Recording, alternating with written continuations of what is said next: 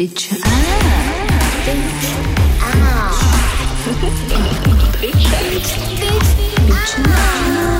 Oh my god, bitch up.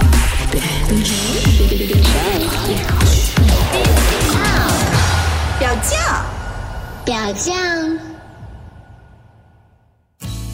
，Hello，大家好，这里是表酱，我是主播袅袅。呃，这一期我们要聊的是恋物，然后主要聊的是长手套的爱好。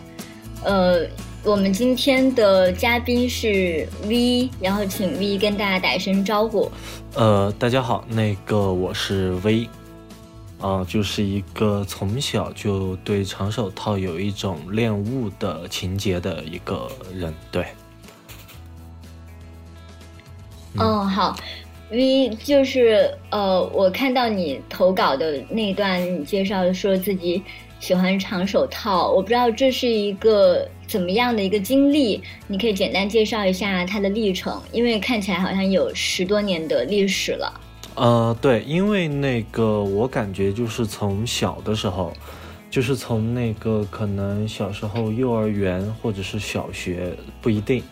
然后那个时候就是那个电视里面不是喜欢有那个奥特曼嘛，然后男孩不是都喜欢看那个，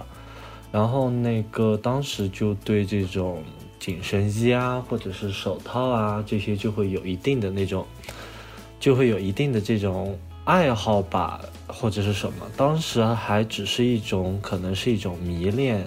跟性啊这些其实没有太大的关联。然后后面就是那个家里面就会就会因为想那种就相当于最早的那种 cosplay 嘛，然后就会买那种比较短的，就像那种警察或者是军队的那种手套，然后带着装奥特曼之类的。然后后面就渐渐的就开始就迷恋这个长手套这些了吧，就反正是有一个比较长的过程。然后嗯、呃到到大概说小学小学四五年级的时候，呃，有一次就是那个看电视，看电视的时候，就像那个比如说呃《公主日记》。哦，或者是像那些就是有关就维多利亚时代那些，呃，欧洲贵族的那些舞女啊什么的那些描述的时候，他们不是穿那种特别大的礼服，然后就会戴那个长手套之类的，当时就会对这个东西就会有一种、就发自内心的那种兴奋感跟喜欢嘛，就是想要或就想自己戴或者是想要，但是那个。因为这个东西毕竟是一个比较女性化的东西嘛，然后家里面也是不太允许。但是后面呢，就是那个自己有零花钱之后，呃，就是通过一些反正就那种店啊什么的，那个时候也有卖这些，就会买一些，买一些，就发现自己会比较迷恋。然后当中也会一开始会觉得，嗯，好像自己跟别人不太一样。好像跟别人不太一样什么的，但是呃后面是那个可以翻墙嘛，可以翻墙什么的时候，呃看一些那个有关的这些百科什么，就知道可能自己是一种某种恋物，呃但是这种恋物呢可能比较小众，就不是特别多。但是那个以前那个百度贴吧里面也有，就好像就叫长手套吧，他们里面就有，反正也有很多这样的恋物的一些人，但是不算太，不算太大。这个这个恋物是比较小的一个小众的东西，对。嗯嗯，嗯，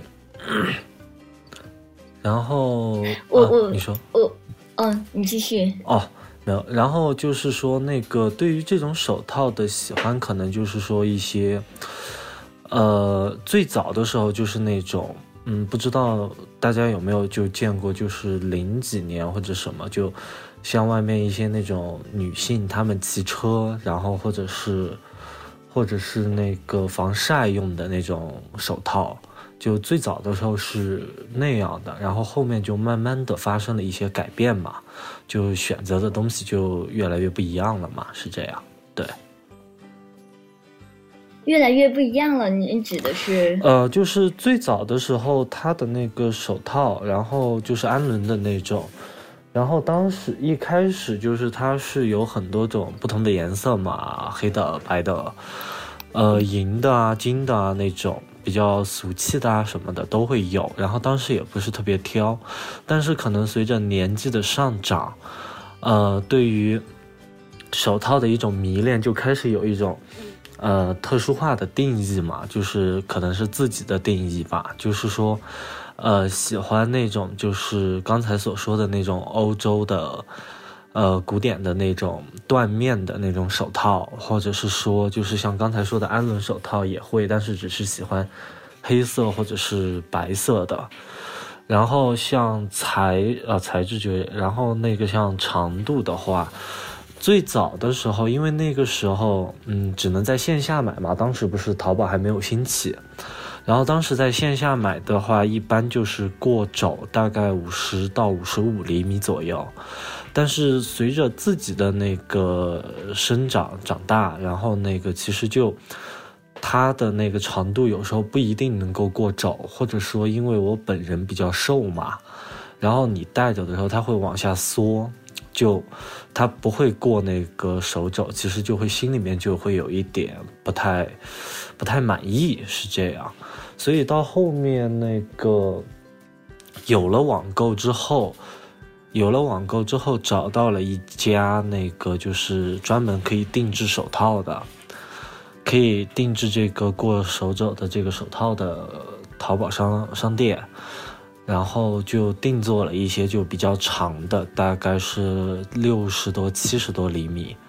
然后就基本上是可以戴到腋下，就像那个很多那种电电视电影上，如果大家仔细观察的话，就是人如果比较精矮小一点，就女性嘛。她可能有的就可以直接戴到腋下，或者是如果高一点的，那可能就只能到手肘以上的。那所以我就比较喜欢这种就戴到腋下就特别长，不会往下缩的这样的手套。对。哦，好。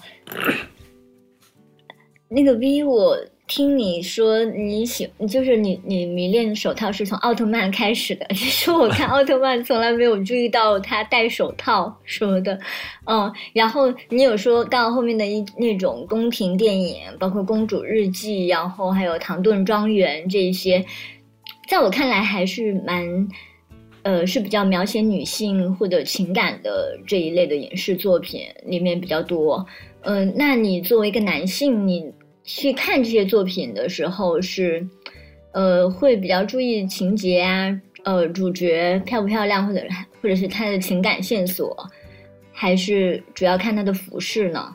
就是我不知道你作为男观众欣赏的角度跟我是不是有相同的地方？哦，因为我是比较喜欢看这个电影，还有这个电视剧嘛。然后那我看的话，肯定一般主要是以一种。呃，对于就是剧情吧，剧情还有我可能我喜欢的，呃，我喜欢的演员，或者是说这些都会看重。嗯，但是如果比如说它的里面就是比如说有一个演员他那个戴着这个手套，呃，或者是说他会有一些这方面的东西，我会特别的去关注一下，哪怕我不太喜欢这个演员或者什么，我也会去多关注一下，是这样。嗯，那你就是会不会有发现自己有这样的爱好以后，可能会更，呃，更多的去挖掘这一类的影视作品？就虽然说他们看起来是描写女性比较多，呃，也会吧。但如果是专门去发掘的话，那可能就是说，呃，剧情不太好的话，那可能我就是直接就会那个在电脑上。快进到他的那个，就比如说那几个画面，然后看一下，然后也就嗯也就过了，也就不不太看其他的东西了。但如果说它整体剧情什么比较好的话，那其实我还是呃比较喜欢把它看完的。对，因为自身也比较喜欢看这些嘛。嗯嗯，因为我自己看的一些呃描写女性或者是情感类的一些影视作品，然后身边的男性朋友他们可能都不那么感冒，所以我在想说，呃，是是是，你因为有了这个爱好，有可能说就是突破了这一点，就是呃性别里面的一种限制吧。这是我的想象啊，但是啊。不知道是不是。啊、嗯。这个倒嗯。是可能也有一定的关联吧，因为那个我个人觉得我自己没有太多的那种，呃，男权主义或者是大男子主义的那种倾向嘛，所以那其实对于这嗯。些方面的东西，我其实都挺接受的，就是反正多元文化什么的我都比较接受，所以，呃，我觉得对我来说倒是没有太多的这类的影响，对。嗯，好，也有可能就是鸡生蛋，蛋生鸡，就是有可能是你在通过接受了这种女性视角的一些影视作品以后，可能对于女性来说会用更开放的角度来看，嗯，也是我的想象。嗯嗯对，嗯，你刚才有提到说，就是希望这种长手套它长的可以戴到腋下，嗯。这么长的其实比较少见。嗯那你一般在什么地？就是你在线下买的时候，应该不太容易买到吧？嗯，对，呃，因为那个线下基本上是没有，因为现在现在主要的是那个就是只有线上，但线上也特别少，呃，线上嗯也只有那么一两家有卖的，然后有时候还不太稳定。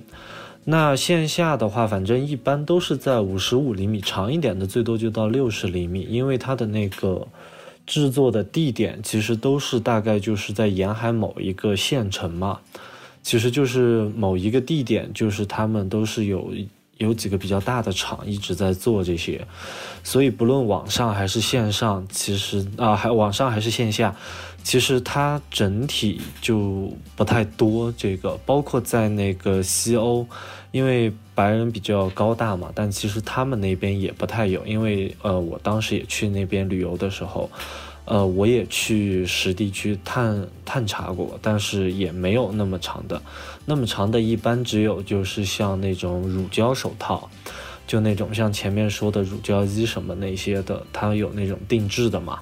定制它可能直接就是跟衣服一起，或者是直接就只是定制手套啊，或者是袜子呀什么的，呃，就会定制的比较长，这个是我知道比较多的一个，可以就是长一点，然后定制的。但是价格这些要比哦一般，的要高很多，对。哦，就是定制的话就高很多。呃，乳胶的它定制会很高，是这样。嗯，你说的那个乳胶的手套，它就不是我们洗菜用的，就是那种 S M 的那种黑色乳胶的，是吧？呃，对，就那个 S M 的那种，就黑色的啊或者什么的，就特别贴身的那种，就是感觉你穿上去就是像紧身衣一样的那种，不是洗菜的那种，那个洗菜那个是宽的啊。好的，好的，谢谢啊。呃，就是我我听你说你喜欢氨纶的或者是绸类的这这种材质，那我听起来它当然就比乳胶那种紧身的看起来更轻松一些，更放松一些。嗯就是，那你当当你看到人们或者是影视作品里面戴这种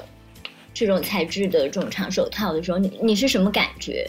就是你会想象他带着他们时候的那种身体的感受吗？呃，会的，就是那个一个是会内会发自内心的一个兴奋嘛，呃，会兴奋，然后还有一个就是说，呃，会想象就是说，哦、如果这个手套是我戴着，会是什么样子，或者是什么的，会有一种兴奋感，呃，就是也会有一种满足感吧，就是你戴着的时候，呃，反正就会感觉皮肤比较舒服，然后身心都很满足。对，就是这样，就像你吃的特别饱的那种满足感一样。嗯嗯，我暂时还有一点难体会哦，但是就是我们会多聊一点。嗯呃，就就比如说你在看这一类的影视作品的时候，里面有人佩戴着你认为非常非常让你愉悦的这种长手套，然后你会就注意力都在他的长手套和他的手身上，还是说你仍然会像我们一样继续关注剧情啊什么的，就呃呃，只是说可能嗯，比我们更有感觉一些。哦、就你是会如果注是哪个？有的话，那我肯定会注意这个手套多一点。但是那个剧情的话，也不影响那个就是自己的深入嘛。就是因为他那个他的那些动作不一定就是说，呃，他剧情过，然后他那个就他有时候他不说话什么的，其实你就可以看着，然后会有一些生理上的反应，然后对，就是这样。然后其他的倒是我觉得跟别的没有太大的，我只是会过多的去关注一下，最多就是可能，嗯可能会就是比如说硬了呀什么的，也有这样的可能性。对，嗯，那比如说这个女主角她佩戴这个手套，可是她在哭，她在一个非常悲伤的一个情节里面，嗯。呃，那你你你仍然会有这种感受吗？就是愉悦或者满足，或者是生理反应？呃，如果是这样的话，那其实可能就是说，呃，只会比如呃，只会那个手套就可能就只是作为它的一个加分项，但是更多的是关注它整个剧情而已了，就变成。对，因为我觉得嗯可能嗯剧情比这个更重要。对，哦，嗯，所以剧情还是更重要。对对对对对，嗯嗯，呃，就是我们可以多聊一下你对于这种长手套的这些感觉。就是你刚才有提到说，其实会去想象它佩戴时候的那种身体的感受，嗯，然后有可能你自己。呃因为你自己也经常说购买和收藏嘛，嗯。然后你你自己也是佩戴的是吧？啊，对，那个像我是嗯。因为喜欢 SM 比性、喜欢那个性爱要更多一些嘛，呃，然后嗯。就是说，那这个恋物可能往后延伸，就延伸变成了一种，反正自身更喜欢 SM，就就在那个像佩戴啊什么的时候，就比如说像。不管是在那个啪啪啪还是在 SM 当中，其实我都会喜欢就是佩戴手套，或者是说那个对方也佩戴，这样的话会更兴奋，更加兴奋是这样。嗯，然后嗯嗯嗯，包括有时候吧，那个比如说那个就是在家里面看黄片啊，看什么的，这样撸管什么的，其实都喜欢就是戴手套，戴着手套这样，然后感觉就是戴着的时候，有时候会像给你一种力量一样，对，嗯，有力量嗯感。，对对对，诶，这个跟我跟我的想象不太一样，因为我感觉就是，呃，它的材质戴上去可能是柔软的，啊对然后它是让你的手更放松的。哦，对，它是这呃，它是怎么说呢？就是一种感觉，戴上手套的这种力量感，不是不是你想的那种力量感，应该应该怎么描述呢？就是说，对嗯，啊，这不是大力士哦。对对对对，不是不是不是那种，呃，就可能说就是戴上去之后，就感觉自己不是，呃，在社会角色中所要扮演的那个男性吧，可能，对，可能，可能就是嗯，可以摆脱一些在平常社会给予你的一些角色，呃，或者是什么的，对。就可以去扮演一个其他就是内心所遵从的那种人。嗯，这个就是我所说，可能是那种力量感，不是，不是，不是，呃，不是那个大力士的那种啊。对，嗯，好。嗯，哦，那那我就是我们再进一步的去聊一下这个感受。嗯嗯嗯我不知道是不是，比如说他，因为我自己觉得说装扮它其实是一种进入角色的一种过程，就是你比如说化妆，嗯，或者是你换装，对，呃，就包括你拿起鞭子，就是 S M 里面的那种，穿上高跟鞋嗯等等的，还有就是，嗯。或或者是，就像我们日常也会说是穿工作装啊，嗯这种都都是让人进入角色的一个过程嘛。对，然后我想让你戴上手套，是不是嗯呃，一个是呃进入角色的过程，另外一个是可能让你更加的专注于你自己的身体的感受，嗯，因为手套它可能会给你身体一些信号，嗯或者是刺激，对对对，然后你的皮肤的感受，也许感官就打开来，然后它是一种专注的感觉。嗯，对，而且手套就是因为呃，我是喜欢了很多年了嘛，那么其实戴着的时候，其实有时候就会觉得它更像我的第二层皮肤一样，就是，嗯，但是就是属于自己自己小世界里面的这样，自己小世界里面的。呃，可以扮演自己想要的一种角色也好，还是说呃其他什么也好，自我满足也好，呃，对，就更像第二层皮肤，就像是自己身体上的一部分，而不是说它特定的是一个什么东西。哎，嗯，那它会给你会不会给你一种掌控感？就是你通过佩戴这种东西，嗯然后有可能就是觉得我能够掌控我此刻的状态，或者是嗯掌控我此刻关注什么东西。啊，对，呃，或者说反正就是一个掌控感，还有一个就是满足感吧，就是那个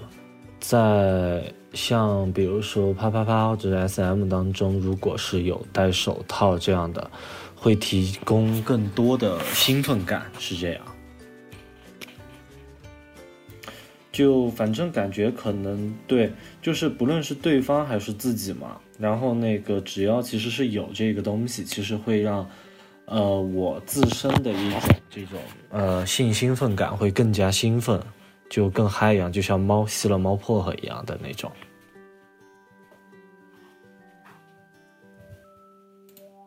嗯，那就是，比如说，当你想象一个场景的时候，呃，你想象是什么样的一只手会佩戴这个手套，呃，它会让你更加兴奋。比如说，这只手是什么颜色的感，呃，肤色，或者是说它是一种什么样的年龄状态，或者是这只手是僵硬或者是柔和，嗯。它是在放松的状态下，还是紧张的状态下，嗯。或是它正在做什么？嗯，呃，那应该就是说，呃，想象中这样，那就应该是，呃，那种白人白人的那种贵族女性嘛，就有点像《公主日记》里面的安妮海瑟薇，或者是说像《唐顿庄园》里面的一些演员那样，就。呃，白人，然后特别的纤细，就他手指特别的长，然后纤细那样，呃，然后那个整体就比如说比较优雅，比较这样的，呃，但其他至于他在做什么，其实我感觉我并不是觉得特别重要，重要的就是说他戴着手套就可以了，对。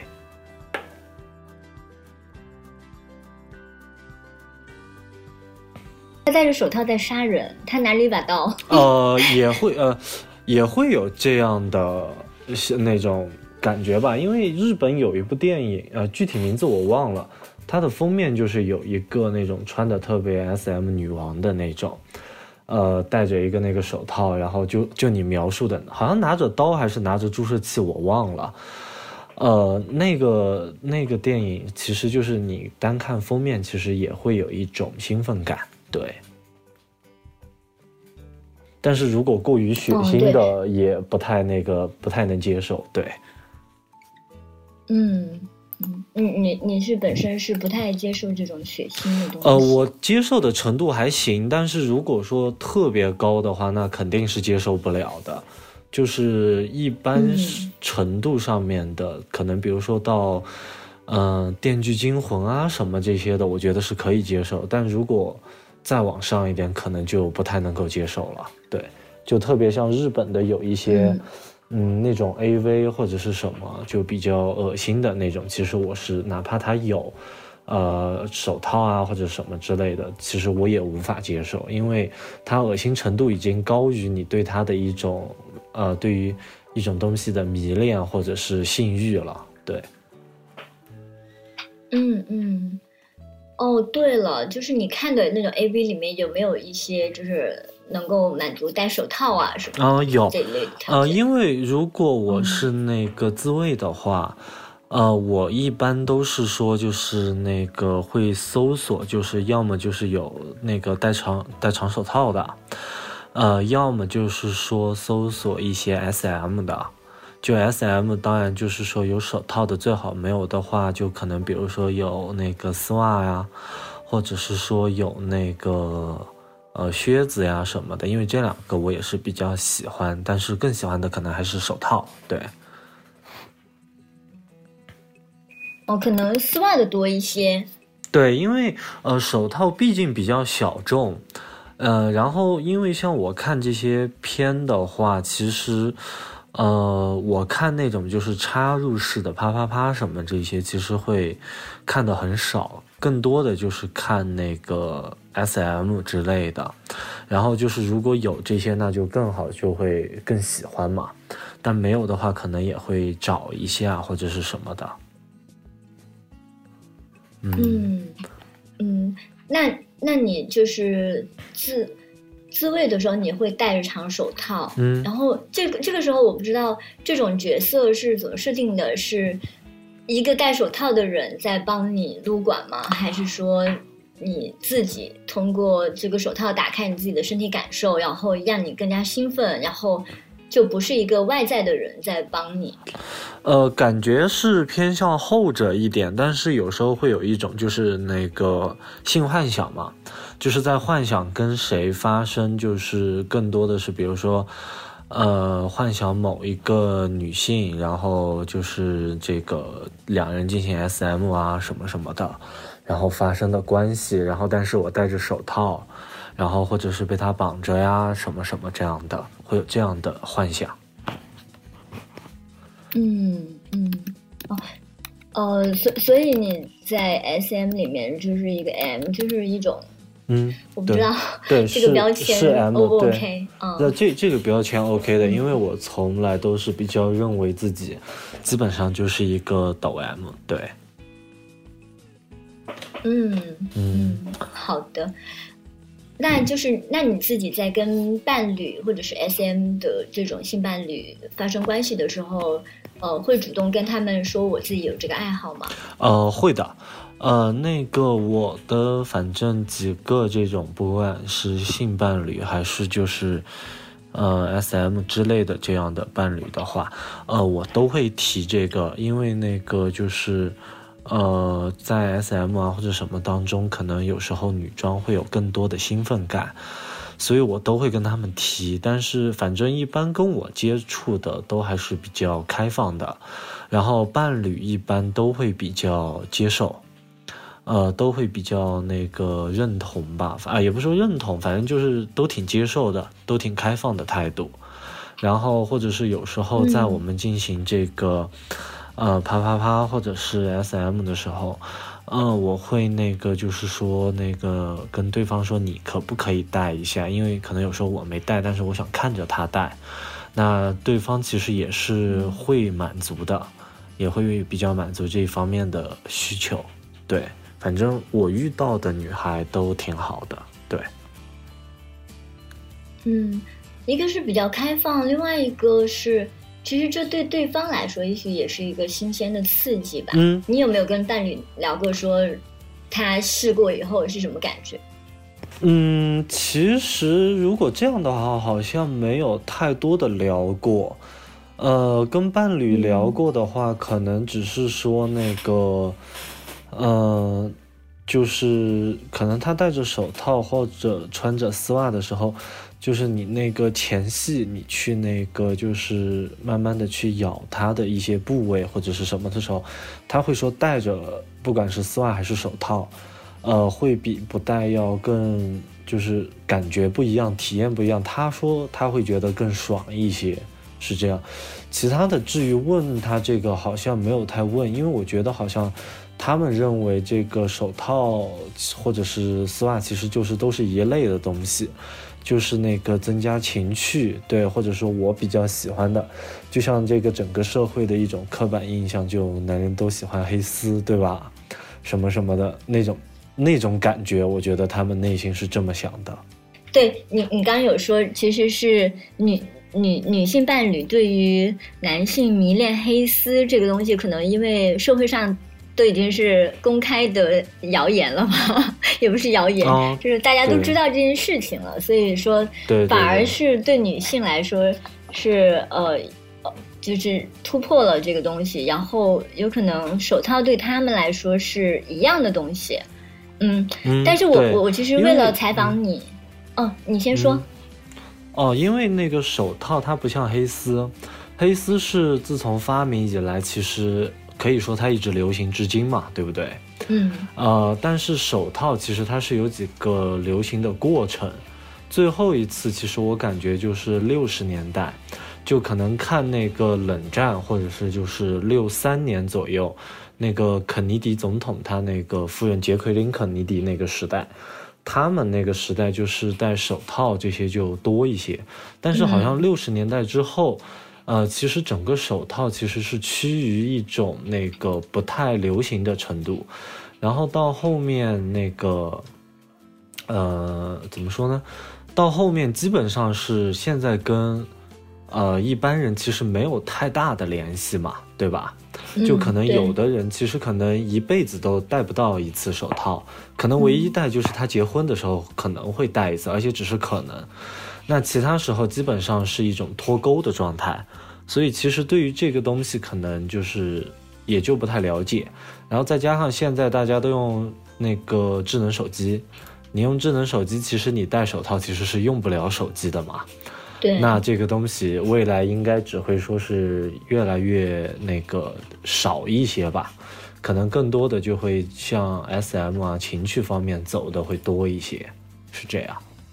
嗯，所以实际上对于这个的爱好，一般都是从小时候的那种影影像作品里面来的，然后而且都是过去的带有点历历呃就是历史味道的一些影像作品。嗯，有可能以后，嗯嗯，嗯，我我也有一种可，嗯，也有可能是那种，就是像，呃，S M 那种女王，S M 的女王对于大家的刻板印象不就是那种，呃，拿着小皮鞭，然后那个穿着那种漆皮长靴，然后穿个网袜，然后戴一个长手套这样的形象嘛？可能这个方面的影响也有一定的，但是但是可能更多的就是刚才说的这样的。就是一些影视作品里面的女性影响出来的更多，对，嗯，你刚才说到就是 S M 女王她们的这种嗯。形象，我不知道这种形象是怎么形成的，你对这个有了解吗？哦，这个倒是不是特别了解，但是那个，因为我感觉，就是不论国内国内国外，其实好像，呃，有关这这个 S M 女王的一种比较抽象式的，呃，绘画的一些描绘，其实都是这样的，对吧？就，嗯 或者是像电影里面，你看那种，就是比较攻的啊，什么比较 S 的那种，其实它都是有带有这样的形象的。嗯，对，是。嗯，我为了采访你，就是想先多嗯去了解一下这种恋物的这种情节嘛，所以其实是有嗯。去看一些东西，但是其实资料非常的少，就包括你之前有提到，就是弗洛伊德，还有呃呃，就类似类似的描写性呃的一些科普或者是 研究文献，嗯。非常的少，就是可能顶多就只有一页纸。然后我采访到一个跟你有同样爱好长手套的这个男性，他就说他的那个伴侣其实是不太接受他恋物的这一面的，就是嗯呃，可能可以接受说。呃，伴侣女性伴侣自己佩戴，然后满足一下他的这种需求，但是不接受这个嗯男性、他恋物者他嗯自己去佩戴这个长手套。嗯，嗯对，所所以我哦会感觉就是，其实他这也说明它真的非常的小众，然后也会呃说明说这种东西仍然是跟这种性别身份呐、什么的紧紧的连接在一起，就是呃，他的女性伴侣就会觉得说你戴这个有点变态，或者是你这样子感觉就是太女性化了。就是我还是希望你是一个男性的一种身份或者是形象。嗯嗯嗯嗯嗯嗯呃，那这样的话，可能就是因为每个人遇到的可能不一样嘛。反正因为我嗯遇到的这几个女性的话，可能遇四五个，其实都是嗯比较就是就刚才我们所说的那样比较开放嘛，比较开放。她们其实就是就是一种，就像刚才说的那样，并没有太多的那种反应。而且反倒而还会那个，其中有两个女性还反反而就是在这个，呃，啪啪啪或者是 SM 的前面就要准备开始的时候，其实她都会，呃，跟我说，哎，你要不要就把那个手套戴上，或者是说要不要我戴什么什么的，所以可能还是因人而异吧，因为这个东西，嗯，总有人喜欢，总有人不喜欢嘛，对不对？就嗯它虽然是是一个比较少小众的，但是也会有人更乐于接受或者不乐于接受这个东西，也不是说得强迫别人什么什么的，所以还是只能看自己遇到的这个东西。我个人认为啊，嗯。可是我听起来呢，是你在跟你的这些伴侣的这种，呃，关于性的协商的空间是挺大的。呃，然后一方面是取决于双方是比较开放，然后另外一方面也是取决于，我觉得呃，就是这一个伴侣他如何看待性这个东西，就是他是不是一个可以协商的一个东西，就是说，嗯对对对，然后，因为性这个东西很容易被人投注很多的那种焦虑在里面，就是说男性嗯要怎样，女性要怎样，然后我的身体应该怎么样，我是否可以表现得非常的淫荡或者放浪？我如果这样表现的话，我会不会被对方看清？呃，对方会不会不不珍惜我？或者是男性，对我可能会焦虑，我够不够大，我够不够长，我够不够久？嗯，呃其实就是这个这个可可能也就是 三五分钟的过程，就投注了非常多的东西啊，嗯，对，所以我听你在说的时候，其实我会有感觉到你跟你的伴侣之间有一个挺大、挺自由的一个性的协商的空间，我觉得这还哦挺重要的。嗯对，因为我觉得这种东西是相互的嘛，就是说那个呃，比如说我喜欢手套，我喜欢 SM，对吧？那么对方是更多的会来满足你这个东西。那当对方喜欢什么的时候，呃，我觉得也可以去大胆大胆的去尝试一下嘛，也可以大胆的去那个，就是因为你这个两个人都互相满足了，那你两个人都互相满足，两个人都开心，对吧？但是就是可能说，哦、就单纯的为了一个东西满足，然后另外一个人其实一直属于一种服务方的话，其实我个人认为不见得是一件好事，不是一个那种正向循环。所以我觉得可能如果有类似的，或者是哪怕就是比如说喜欢 SM 之类的，其实都是可以进行协商的嘛，对吧？嗯嗯不过也要看人，不过也要看人，有的人可能也不太好协商，因为因人而异嘛，你只能看人下菜嘛，对不对？嗯嗯。所以其实我我有我有时候在看一个人是否能够接受一些所谓小众的那种爱好的时候，其实也能看出他对于性愉悦本身的态度是怎样的。就是他如果自己能够去享受这个性的愉悦的话，他会非常知道说我可以用各种各样的方式来满足我自己。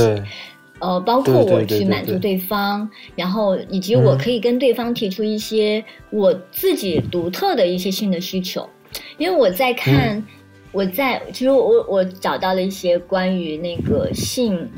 就是呃恋物癖，你知道吗？就是他就直接写这三个字叫恋物癖，然后是、嗯呃，当然是个非常糟糕的一个所谓心理学的一个教程，然后完全的就是把这个恋物这个事情病理化了，就觉得是变态什么，是非常嗯糟糕的一个东西啊，嗯在 B 站上还可以找到，然后嗯 嗯嗯嗯但是他有一句话我觉得还哎有道理，就是他说有多少种物品就有多少种恋物癖。嗯嗯，那我们可以替换一下，就是有多少种物品，有可能就有多少种恋物者，有可能有一些是比较小众的，然后有一些就是可能是大家都会比较认可的。嗯。嗯，对，嗯。因为我觉得这样的话，其实更多的就恋物癖可能只是暂时不被大家接受，呃，嗯就像在六十年代，可能全世界不接受同性恋，然后那个现代大家不接受哦，呃，大家那个开始接受像 SM 啊，对吧，或者是 LGBT 这些多元化的这个东西，那现在。到未来，那可能大家也会接受恋物，而且恋物，我觉得这个东西应该是说每个人都有。就恋物，其实我感觉跟有一个那种症状吧，好像叫松鼠症吧，就它其实是有一种联系的。我个人认为啊，就每个人不是都太都喜欢就是收集一些特定的东西嘛，对吧？比如说你喜欢收藏书啊，或者是说喜欢收藏打火机。呃，又或者是喜欢收藏口红，其实这些的话，对于某种意义上，对它也是一种恋物癖，对吧？嗯，那那那你涂口红，对吧？或者是弄呃弄这些，得到了一种满足。那恋物癖，他收不管收藏是手套还是丝袜还是什么，也得到了一种满足。那这个东西其实是一样的，只不过都只不过是说呃。呃，口红这些可能有关性啊或者什么这些方面会略少一些，但是，呃，像这些可能更多的是有一种，不管是性的满足还是什么的满足，就包括有一些那种新闻上面，呃说的那种，就是会偷女性的内衣啊什么的，这些其实也是一种恋物癖，我觉得，那只是说他走了一种不太好的方式。做了一种不太好的那种东西而已，但其实我觉得每个人都有恋物癖，对吧？这只是一种表现形式的不同，不应该呃以这个表现形式的不同就去歧视别人，对吧？嗯嗯，是，所以我刚才说那个所谓的心理学的那个课程，其实是充满了一种歧视的，所以。但是对对对对，底下马上就有人提出来说，就是呃，只只要是能够帮助愉悦啊什么这种东西，不应该去把它病理对化。我觉得他说的很非常的有道理。然后哦，刚才你有提到，其实两点，我自己觉得还蛮想跟你讨论的，就是一个是、嗯呃，有一些恋物的那种东西，它其实是被鼓励的，就比如说对口红的那种恋物，然后还有就是男性收藏鞋呀。呃，对对对对吧？球鞋，然后还有就是，甚至有些人可能收藏那种高尔夫球杆，收藏对对对对呃篮球，收藏球衣。嗯这些东西为什么会被鼓励呢？因为它其实是跟那种商业的阴谋，就是这种资本的世消费主界联系义陷阱，在一起。对对对，是鼓励消费的。因为贵，是，好像这种恋物都是非常贵的哦。嗯，对，就其实所有东西，我觉得所有恋物它都不会便宜。就是你所有只要你要去收藏，我觉得没有东西是便票啊宜的。等等的。嗯、对，邮票什么，包括我嗯自己收藏那个黑胶也是一样的嘛，就都是贵的。就是它其实主要就是一个消费是黑胶衣？呃黑呃哦没有黑胶那个唱片，哦对，不嗯不是 S M 那个黑胶，黑胶唱片嗯，啊，对，所以就我还以为又可以采访你关于。关于黑胶衣，没事，我打断你，这这个倒没有啊，没事没事，这这个倒是，呃，其实黑胶我觉得也呃，就是那个 S M 的那个黑胶，其实我倒是也挺感兴趣的，只不过那个好像没有太多的那种接触，因为我感觉那个东西好像我看过一些微博，以前不是微博有一个人做教程嘛之类的，看了一下，我觉得一个就是价格比较贵，二一个就是那个它容易坏嘛。什么的，所以我就不太不太关注那个东西。但是里面的像长手套啊、什么靴子啊这些，我还是挺感兴趣的。对，嗯，对你刚才有提到的那个松鼠症，大概是一个什么样的一个东西？哦，松鼠症它其实就相当于一种，就是每个人其实我觉得现在社会的人都有，它就是一种就是喜欢囤积嘛，喜欢囤积，就像松鼠一样。松鼠它不是在那个凛冬将至的时候，它会囤积大量的那种坚果，这就核桃呀、瓜子呀、什么花生啊那些，它会把它藏起来，然后它就觉得哦，每一呃，总有一天我会用到它，但是最后呢，那个 它就没有用，对吧？哎，是不是经常在说你，是吧？就忘记了。对，就不是忘记了，就是下次一定，但是下次就再也不用。但是你就觉得，哎，不行，我还是得再囤一点东西，万一我什么时候要用到，对吧？就像，就像那个，嗯，就像那个怎么说呢？呃，就就是呃，新新中国刚成立那个时候的，呃，那那一代人后面不是喜欢囤积食物嘛？因为他们有那个对于对于饥饿的那个记忆感，对吧？那像我们现代人，嗯那可能就是一些啊，比如说呃，你要买这个口红，你今天不买，那可能就限量了，可能就涨价了，可能就没了。那可能你买这个球鞋，对吧？球鞋我那也是，就是这个是限量的，什么什么。那经过这些消费主义的一些包装，经过这些资本主义的一些包装之后，嗯那么你就觉得，哎，不行，哎，我就得买，然后你就买了。但买了呢，你不一定会用，对吧？这个大家心里面都清楚。甚至包括就是你在微博上或者是什么云盘上面，你存一个课啊，下次一定我一定要去考，一定要去对学，的对的，我一定要去健身啊，我一定要去学英语，我一定要去干什么？但最后我们大家都知道你并没有点开，但是你还是囤着。下一次你在微博看到，你还是会转发，你还是会把它存下来，但是你永远没有点开它。嗯。就是我存都存了，我为什么要学，对吧？这就是一种松鼠症，我觉得。所以你就有时候在 B 站上面看一个视频的时候，就比如说是有一些谁谁谁的讲座，谁谁谁的什么对谈嗯对对之类的，对然后底下的高赞肯定是进我的文件夹吃灰吧。对对对对对。就是他在收藏的时候已经知道自己可能永远不会点开。对，因为互联网时代这样的松鼠针是一个比较普遍的，而且是就对于这个而言嗯几乎没有成本，对吧？那如果高一点的，就像我们前面所说的，你收藏鞋、口红，或者是限量的包包，或者是那个一些比较昂贵、特殊的这些东西，那这也是一种松鼠症。就像有一个那种笑话嘛，嗯这样这这段时间不一直有个笑话，不知道你听过没有？就是那个，呃，中年男人没有兴致的，没有没有那个兴趣的标志，就是他会去找一个特别贵，然后贼贼贼花钱，然后特别费时间可以收藏的爱好，然后那这种爱好其实也就是一种松鼠症嘛，对吧？嗯，对，我是有听过说那个中。就是中年人，他的中年危机必须要寄托在车、跑车或者是什么呃就呃就当他不对能摩托不什么能再再发生，性关系的时候，他就会寄托在这些特别嗯贵，然后特别限量，什么都是限量，什么都是贵的东西，它就是一种松松鼠症，我觉得。嗯，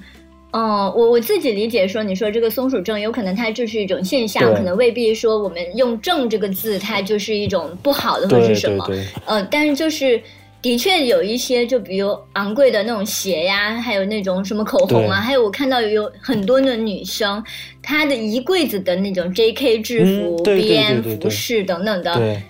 其实就是就是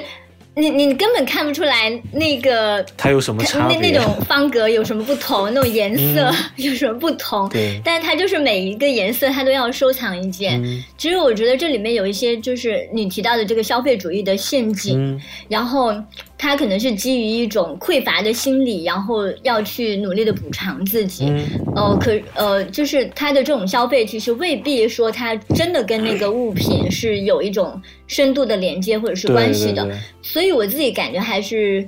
呃，有一点不太一样嗯哦，对。有一点不太一样，就是因为你对于这种长手套的这种迷恋，你是真的会去使用它，嗯。去感受它，然后它对你来说是一种有具体意义的一种存在。对对对。然后跟我们说就是疯狂的陷入这种消费陷阱，其实还是有一定的不同。它其实恋物可能嗯更多的是一种松鼠症更深层的一种体现，我觉得，就是就那种轻重的嗯程度不同而已。然后就是对，嗯就是我觉得就是这样，反正你。你就是买那些东西，其实你也会用，但是你会囤积很多是不用的，可能你用百分之十，对吧？那手套其实可能这些也嗯是一样的，那我也我也会囤积，对吧？那我也会囤积，但是我可能用的就是，因为这个东西它也不容易坏。那其实 一双手套可能用用用很久，用好几次，其实它都可以用。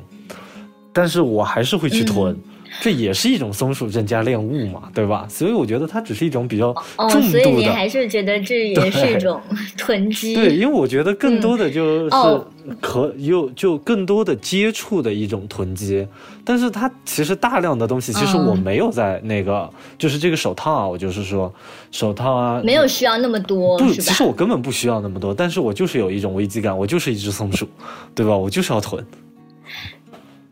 那这样好嗯了，就是呃，你你现在有多少双手套？就是长短不一，然后颜色不同，材质不一样的呃。手套的话，可能我的全部都是因为当时就是一次性定制的嘛，全部都是长的，嗯就大概都反正都是七十厘米的那种就定制的，然后反正就只有四种，就氨纶的，然后跟缎面的嘛，然后就是都是黑白的，就四种。其他的好像就不太多，因为黑色跟白色的感觉，呃，对于一种呃性感也好，还是什么也好，感觉更多一些。其他颜色感觉就算你那种呃 S M 啊或者是什么的时候，其实并不太好看，是这样。大概有一个，嗯可能有个几十双吧，我也不知道，反正囤在一个那个有没有五十？呃没有，。应该没有，应该可能有个三十吧。嗯三三四十吧，哦因为因为那个东西就我就有一个行李箱，然后也不用，我就把它囤在里面，然后也就放着了。嗯，对，就是你去约会的时候，你会先挑出来说，我今天想要用哪一双，然后或者是哪几双这样吗？呃，有几然后双，或者是你撸管的时候会特别挑、哦挑挑选这个倒没有，因为这个有几双是直接就放在外面，就是那个日常使用的。因为那个，呃，我是自己住嘛，自己的房子，然后那个，所以就是如果像约会要不管 S M 还是啪啪啪，其实我们一般都是在家里面进行，所以不需要挑。哦，嗯对，嗯。所以这个可能跟别人不，那你会就是提前清洗或者是会这个就是每一个多余的问每。次使用 啊，这个没事，每次使用我都会清洗，因为我是一个可能有一点点洁癖的吧，反正不管什么东西我都是用一下，我都要还是要清洗一下。对，嗯嗯。嗯嗯，其实我又想到一个嗯。场景，就是我有我有去采访一些就是跨性别者的一个、就是酒吧的舞台，其实它后台非常的乱，嗯而且就是有点脏，就是大家都是临时在那里就化个妆，然后赶紧换、嗯换个换个衣服，然后就赶紧上台，然后总共待在后台的时间可能也就是十分钟，所以其实就是现场也没有人打扫啊，然后长年累月这样子，其实还挺脏的。那些服饰也是，就是没有专人的去清洗，然后经常他们其实会用到这种长手套。我想到这个场景，那你看到这种就是比较肮脏的，但是它。它是嗯非常有仪式感的穿戴的，你会是什么感觉？就是还是会有性欲吗？呃，也会有，就只要我看到的那个东西不脏就行了。对，就、哦反正对，就就只要反正这 已经有长手套滤镜了，对嘛？就这个就是一种滤镜嘛，对，就就只要你喜欢他，他做什么都是对的；只要你不喜欢他，就他呼吸都是错的，对吧？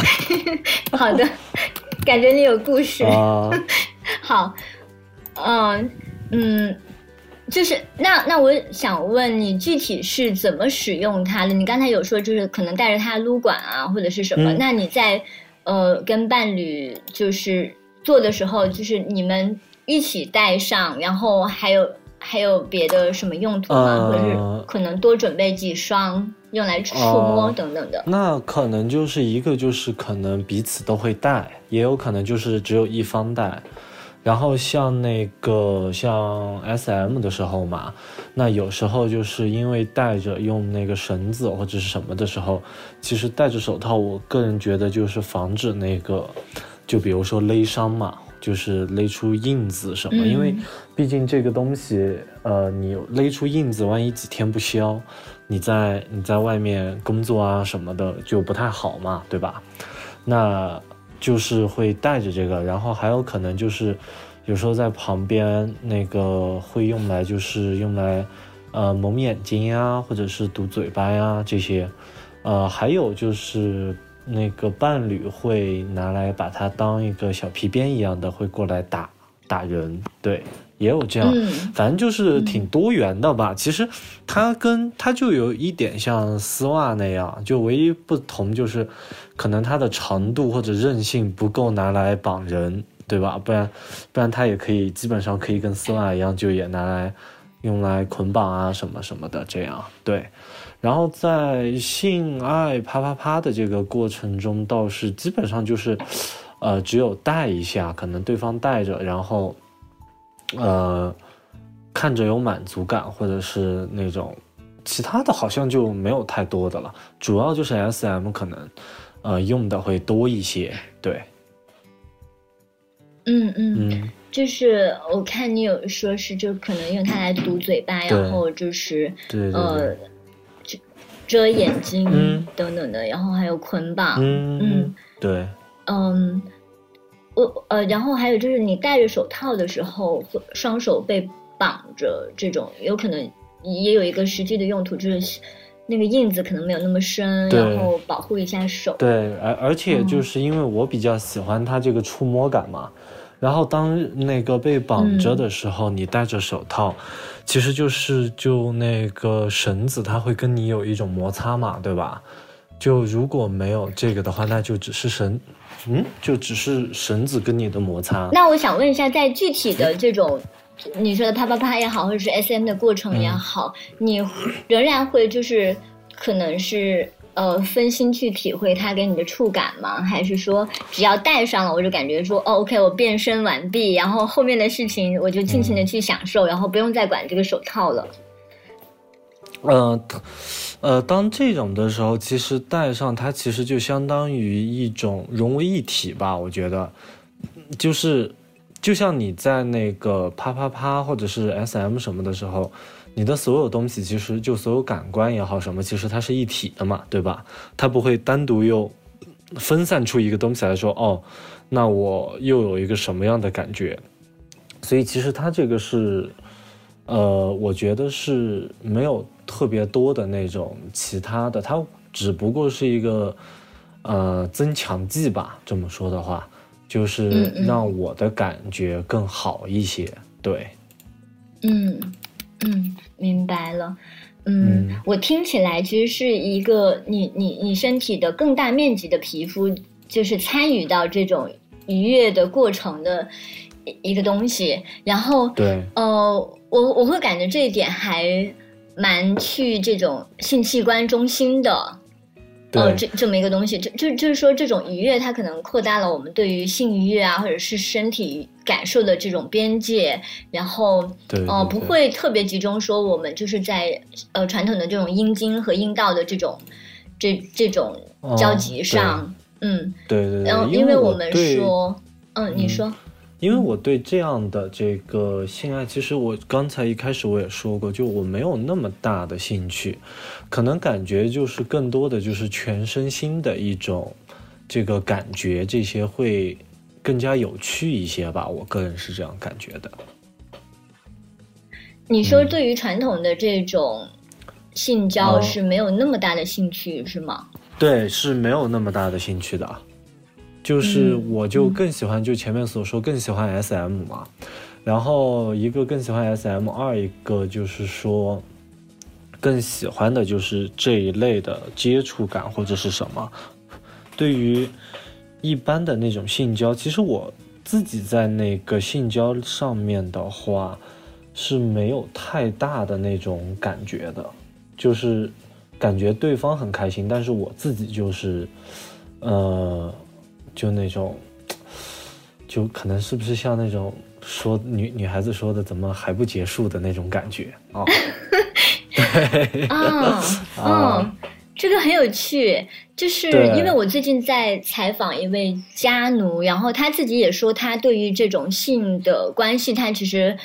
基本上没有兴趣，然后他很满足于自己去为对方服务，然后呃，然后由他和对方一起形成的这种所谓的男女尊男卑的这种 SM 的关系，嗯这种关系会让他更加兴奋，嗯嗯所以，所以其实我我我感觉就是我我目前了解到的这个 S M，它真的有蛮扩大我们对于这种愉悦的这些定义的。对，嗯因为我觉得 S M 它因为这这么十年以来，其实是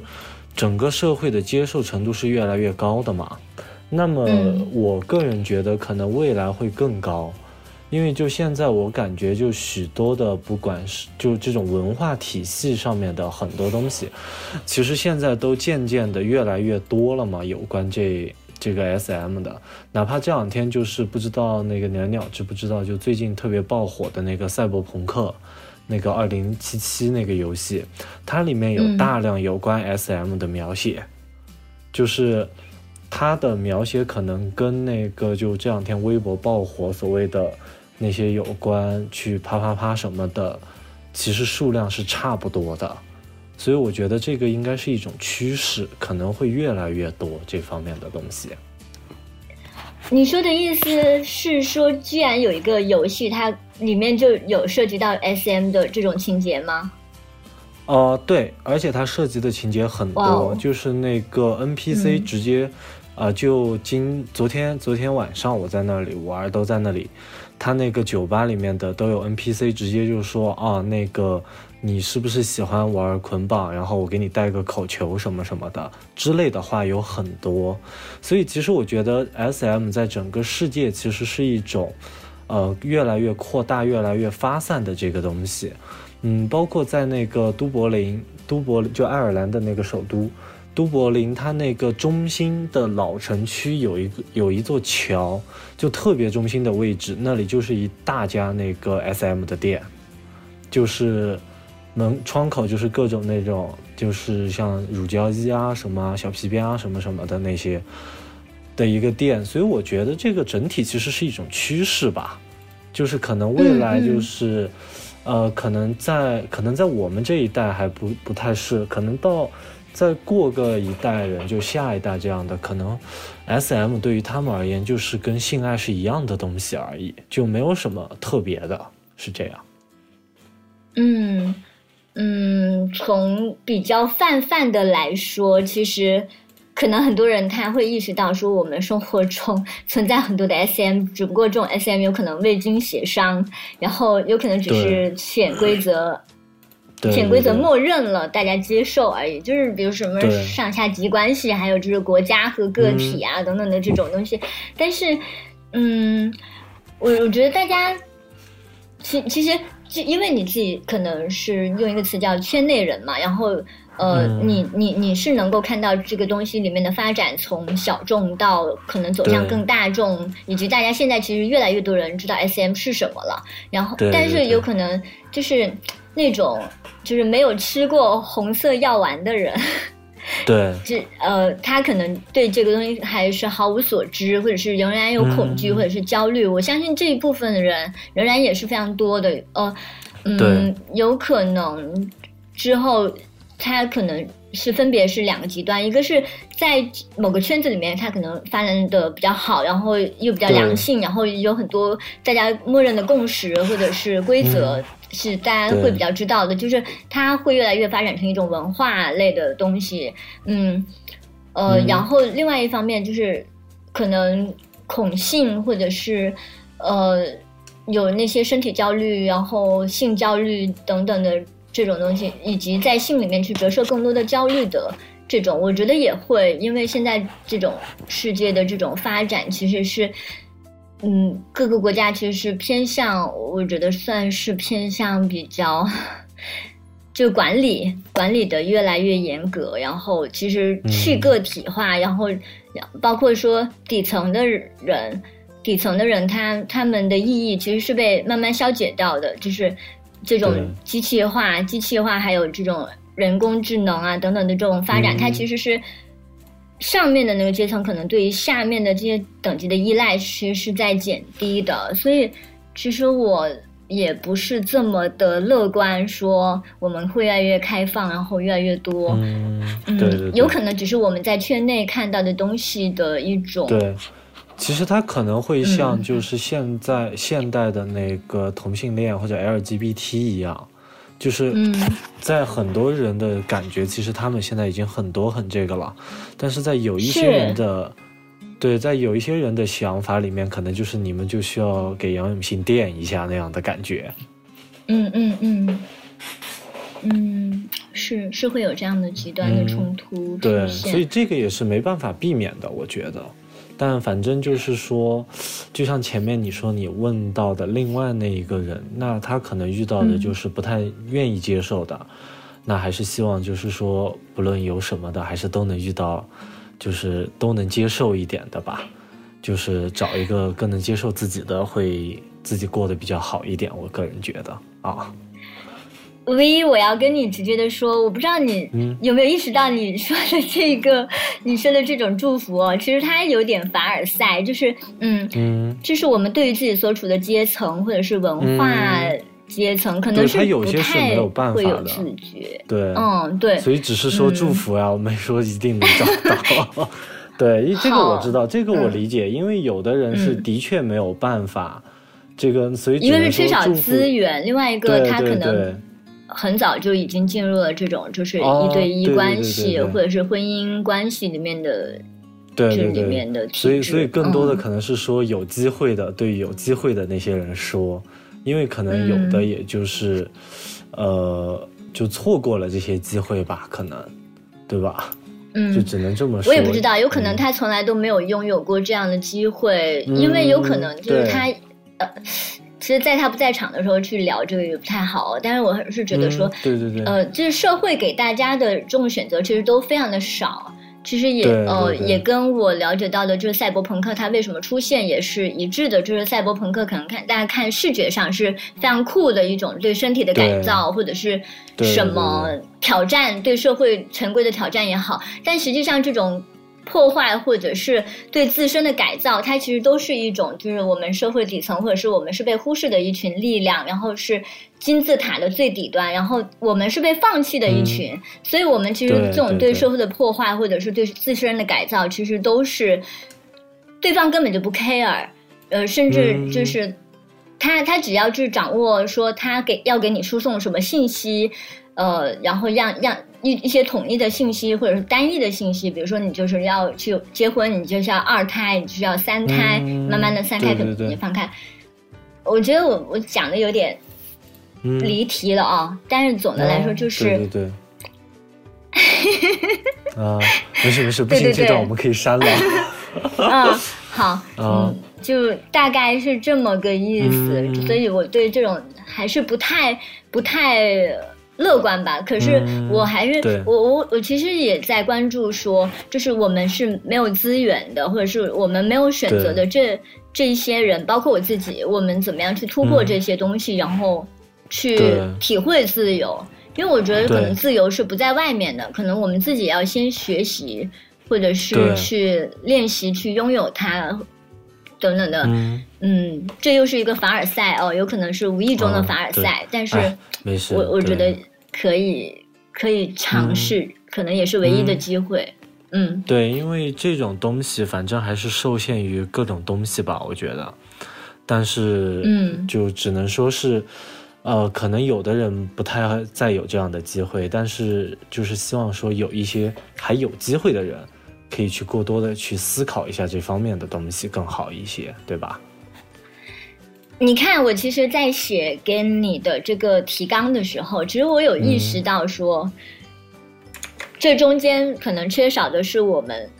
感受到的那，就是我们正常人，就是普通人，每个人都有可能感受到的挫折，或者是犹豫，或者是困惑。就是我为什么会喜欢这个东西？我有可能对于外在的评价。跟外在的这种期待是不不相符的。比如说，你是一个男性，然后你是突破你自己的一些对男性的规训，然后去呃关注这些服饰也好，然后自己佩戴也好，然后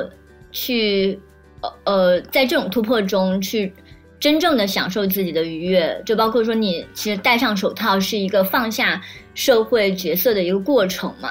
嗯，所以嗯你你有过这种过程吗？就是对你自己的爱好是怀疑的，或者是犹豫的、困惑的？嗯，这样的过程可能是小的时候有，就小的时候那个，就感觉自己跟别人不太一样嘛，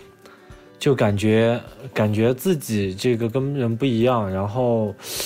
有过一些困惑，但是我感觉我的困惑不是那么多，因为现实有更多令你更困惑的东西，对吧？哦，就那倒是。人生有对嗯更多令你困惑的东西，所以这个东西其实我觉得没有那么那么，当然也也我没有太大困惑，其实我真的没有太大困惑，可能可能对有一些人嗯有，可能多一些，但是对于我，因为我对于这些东西都很都很开放嘛，都很都很这样，所以没有太大的这个东西，对。嗯，那就跟你的成长环境比较，呃，宽松一些会有关系吗？还是说，比如说你就就学，然后就业什么等等的，可能这些环境是有关的？嗯，可能也有吧，就可能是从这个每个人的经历不同，每个人的接触这些东西不同来来看，可能也有这样的情况情况，我觉得，嗯，嗯，就包括你，包括你说你遇到的伴侣其实都比较开放，可所以，所以我我是猜想说你其实是呃能够在一个更宽松的一个环境里面去结识这些伴侣的，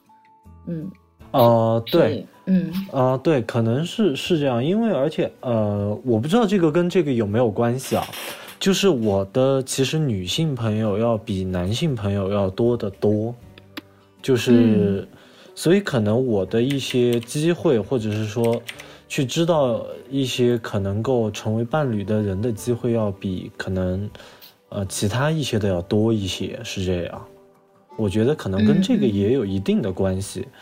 但是我也不能确定到底有多少关系、多大的关系嘛，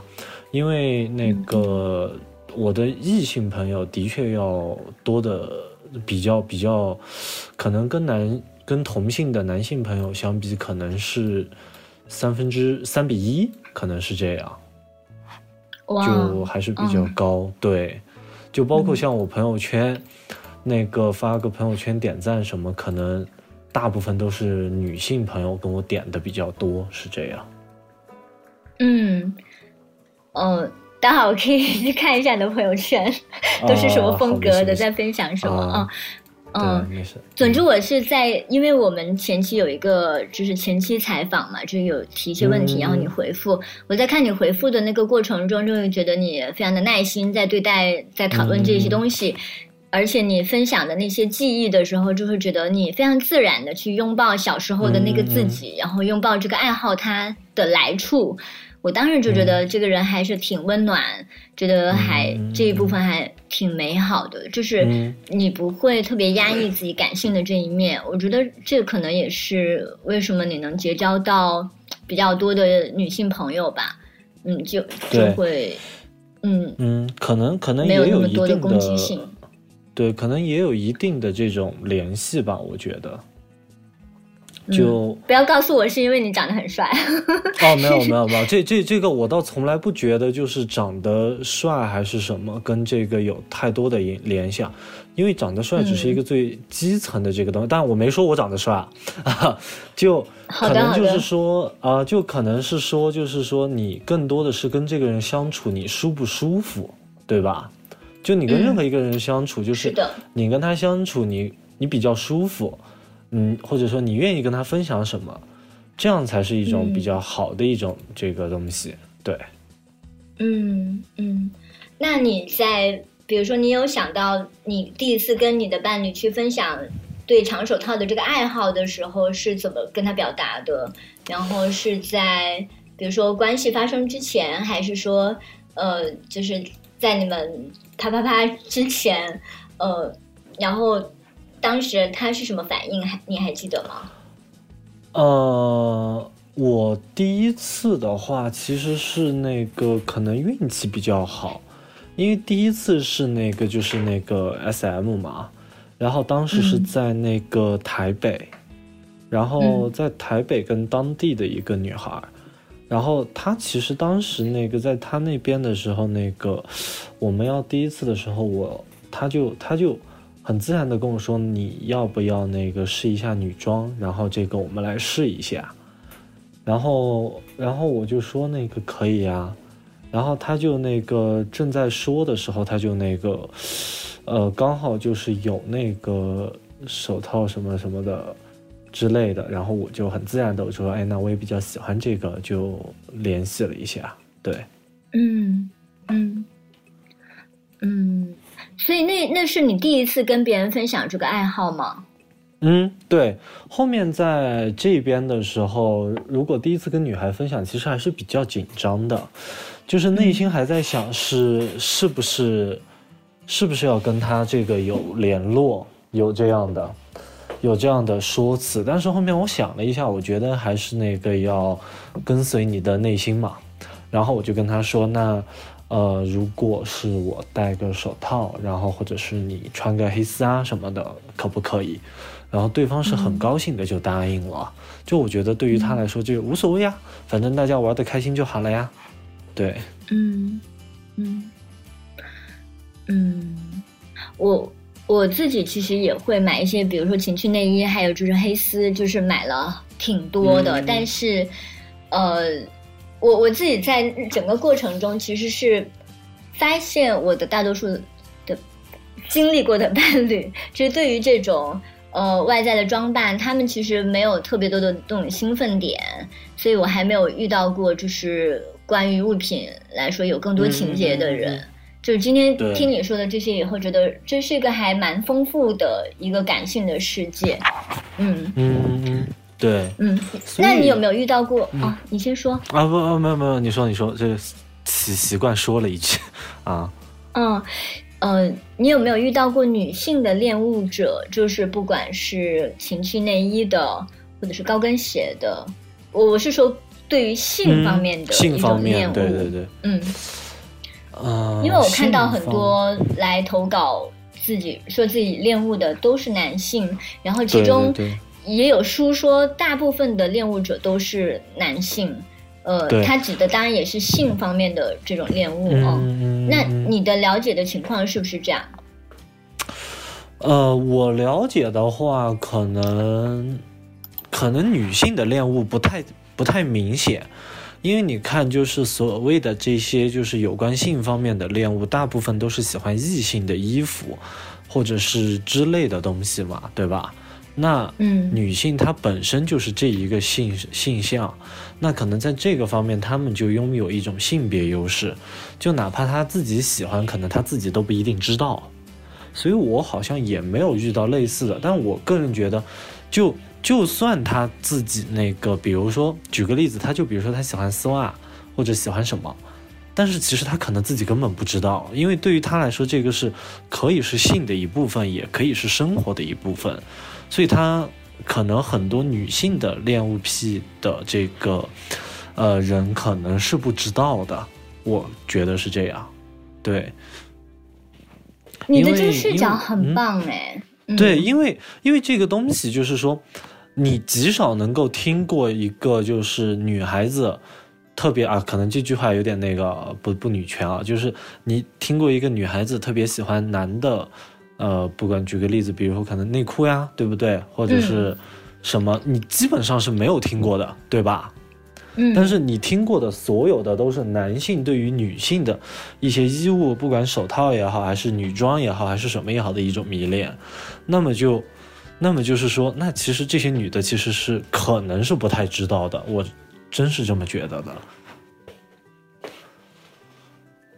哦，我想起来，我们在那个呃表酱的那个女粉丝群里面，就有人嗯。说过自他他为他的那个伴侣买了什么样什么样特定的一种内裤，就是嗯。他不喜欢那种包裹的非常紧的那种内裤，所以他买的基本上就是平角，然后传统一些的那种裤衩，你知道，嗯，然后有可能是什么样的材质或者是图案，这些是按他自己的那个爱好来的。其实也可能会有，只不过是对，我我在想，会不会是因为女。性不怎么表达呢？也有可能，也有可能是因为整个社会是，呃，男性话语权居多的一个社会，所以可能很多东西是女性无法表达出来的。那，那就是，但如果你说按照一个社会学或者人类学之类的这种角度来看，那男性有这么多的，呃，也不算多，虽然啊，那就是说有这嗯一定比例的恋物或者是什么的，嗯那女性应该也会有才对。对吧？嗯嗯，那嗯为什么女性没有？那可能就是因为她们喜欢的也是这个东西，可能，呃，可能就是说他他比如说他也是喜欢手套，也是喜欢丝袜，也是喜欢这些，那他自自身平时他就可以这么穿，他就可以这么打扮，所以对于他来说就是很日常了，对吧？嗯，也有可能对，但是为什么嗯。就是说恋物可能我们都呃就设定为是恋女性的物，就是嗯，呃，我记得我我在采访另外一，嗯、对我在采访另外一个人的时候，他有说，我不知道是你还是对，是你说的，其实就是你你有说到有可能，比如说你喜欢的是长手套，然后黑丝，呃，靴子等等的这些。呃，有可能是因为这种东西，它在女性身上其实更多的是能引起一种女性身体的联想，呃，哦，对对对，嗯，然后更突出这些他们的一些部位。哦，对，因为这些东西就是就比如说像手套，它更多的嗯。其实是一种就嗯，比如说白的，然后那种缎面的那种，就你一想，其实它更多的就是像婚礼的礼服啊，对吧？或者是像嗯。电影里面的那些公主啊，那些才会的，它是一种优雅优优雅的象征。那么像嗯。那种漆漆皮啊，或者是乳胶的那种手套，那可能你联想就是像那种纳粹的党卫军军官啊，或者是就像刚才说的那种 S.M 女王那种带有一种性虐暗示的一种呃表达。嗯对，所以然后，所以所以这个东西的话，更多的就是，可能我喜欢这些东西，就是对一些，呃，你看到这个东西的一些潜在的，呃，潜意识或者是这个的一种联想更多一些。嗯，那你你这样说的话，我就联想到说，其实男性他与对于女性的身体的联想，往往表达就是屁股、臀部、腰，呃。是还但当然还有脚，呃，就是有一些练足的人，嗯然后还有就是对阴部，就是女性那种阴部，还有乳房这种啊，就是其实是比较传统的一种女性身体性方面的一种符号。但那可能恋物的有可能黑丝或者是手套这种，它其实扩大了这种符号化的语言，呃，就是就从比较传统的那种身体身体的某个特征、某个部位，然后到一些具体的物品。嗯，其实是在扩大这个外延的，然后增加这一类的性语言的词汇量，我觉得是，嗯，，对对对，其实也是它蛮反传统的，嗯嗯，对，因为社会在进步嘛，总会有一些新的东西出现嘛。我觉得这也是一种。嗯呃新的东西，可能以前也有，只不过由于整个社会的问题或者是怎么没有体现而已。呃，不过好像有一部电影，等我可以找一下，它就是那个就泰坦尼克号的那个 Rose 他演的，它上面就是有一个男性，就是那个是个恋物癖。然后他好像还有一点点的，好像还是个 gay，我忘了。然后它里面其实就是很迷恋，就很迷恋，就是好像他也很迷恋手套这些东西，还有缎面什么什么之类的，你就可以去看一下。它上面也有一个这样的表达，嗯嗯嗯嗯。好，我待会儿去找一下看看。嗯嗯嗯，然后对，其实之前在中间的部分，你有提到过，很多人他其实对于恋物这个东西，一方面是把它非常的病理化，就把它看成一种变态的行为，然后另外一方面，其实我们从呃那种媒体上面看到的关于恋物的很多的报道或者是社会新闻，它其实都是从。变态这种方面来理解的，就比如我们看到的案例，可能都都是说谁谁谁又偷了女性的内裤，然后女生宿舍里面的那个内裤不翼而飞，是什么等等的这种东西。但我是在想说，这个人他经历了什么？他为什么要去偷那个东西？就是他可能也未必想要去伤害对方，但是他就是嗯，要去拥有一些陌生人的那种。东西，呃，而这个东西可能对他来说是一种带有性刺激或者是心理安慰的东西。其实恋物也未必是跟性联系在一起的。就是我我有采访到的另外一位恋物者，他其实是说他对于这种丝绸的衬衣非常的。喜欢是因为他最后就是他妈妈离开他的时候留给他的最后一个东西就是一件丝绸的衬衣，因为其他东西都被爸爸丢丢掉了。呃，我然后当他说到这个的时候，他其实是联想到妈妈的那种温暖，就是这是他跟妈妈的一种联系。呃，有可能那一件衬衣已经不在了，但是他以后可能看到类似的这种衬衣，都会引起。那种就感觉说我跟妈妈的那种联系还在的这样一种安慰，所以，嗯嗯，我我我通常会觉得这个社会它非常快速的用一种偏见去解读这些东西，其实是让我觉得很有点残酷。我每次看到这种东西，都是大家对背后的这个人他是什么心理，他有什么需求，他做这个东西，嗯，他是出于一种什么，然后，呃。总之，好像大家都忘记了去关注这个人他本身的那种需求，都会觉得他是，嗯，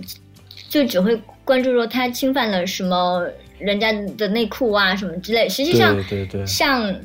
像比如说他脱内裤，呃，有可能就已经缓解了他的性焦虑或者是性需求或者性欲不满足的这个东西。有可能他就减少了其他的更严重的犯罪呢？我不知道，这是我自己的猜想哦。对，但是嗯，哦呃，所以所以，其实我我我还是会觉得，我做这期节目还是有一定的目的，就是希望大家能够对这个东西有更多的了解，然后具体的人还有他具体的需求，其实都非常的重要。嗯。嗯，对，因为我决定分享，我不是鼓励大家去偷内裤，绝对不是。对对对，对，因为我觉得我分享这个东西，就是想告诉一些这样的人，这个东西并不是一种羞耻，并不是一个啊，当然这个跟偷这个东西没有什么关系啊，就是说我就是说，对于恋物这个东西，没有什么好羞耻的，对，就是也有很多是这样的人。对，就是想分享一下，因为我感觉，呃，不论是国内还是国外，其实对于这个东西，可能一些其他语言的我不太知道，但是就是至少中文语境里面是基本上是没有没有这样的东西的，基本上是没有太多提过这个东西的，所以我觉得，呃，刚好可以通过这个节目来表示表达一下这个东西。对，嗯嗯，对我我我在。跟你结识了以后，以及有一些对话以后，我对其实对这个东西是有一些好奇，然后同时其实也反观我自己，包括你提出来的是松鼠症这个东西，我自己也是有有这个东西的表现的，就是我会买非常多的这种调料，就是我对食品的这种东西还呃是还有有一定的囤积癖，可能跟我的家庭有关，就是我。我的父母他可能把这个这种对于匮乏的焦虑传递给了我，然后呃，我其实不加思索的接受了，然后在我的厨房可能有几百种不同的调料，就是呃，但是我今年已经大概有好几个月没有做饭了，就是我并不是真的去使用它们，我就是看到了以后，我其实会想象说我拥有它们，然后我使用它们。的那个场景，它对于我来说是一种怎样的生活？就是它会寄托我对于生活的一些看法。就是我会觉得是这个厨房，还有就是下厨这件事情，对我来说是一个治愈的，还有自我解放的一个过程。所以我我还蛮享受说买调料这个过程带给我的愉悦的。呃，就是嗯。我也没有想去反思什么，我就是觉得就还买得起就可以买吧，嗯，对，然后，对我跟你在谈的过程中，也会觉得说我会有反观我自己，然后呃，我在收集到的更多的案例里面，就是大家分享给我的故事里面，我也会觉得说每个人在这种所谓的恋物的这种情境里面，这个事情对他的意义是不太一样的，对每个人的意义是不太一样的。但是相关的研究或者是什么，觉得好像不太多，目前看到的不太多，所以可见大家对这个东西都不是非常的了解，嗯，所以做这期节目还挺有意义的，然后也感谢你。嗯，好的，谢呃谢谢鸟鸟，有一个这个分享的机会吧，这次。嗯嗯，好，然后呃。呃，我觉得可能关于这个，我们还没有把你的故事更穷尽。然后之后如果还有机会交流的话，我们可以呃再录第二期，或者是呃什么？因为你有去到非常多的地国家去专门去看这个手套啊什么之类。我觉得之后我们也可以多分享一下这个部分。嗯，可以可以，那就下次有机会我们再录嘛，好吧？好，嗯，行，那先谢谢 V，然后我们这期节目暂时就先这样，然后，呃，欢迎大家关注表匠的公众号“表匠 Beach Up”，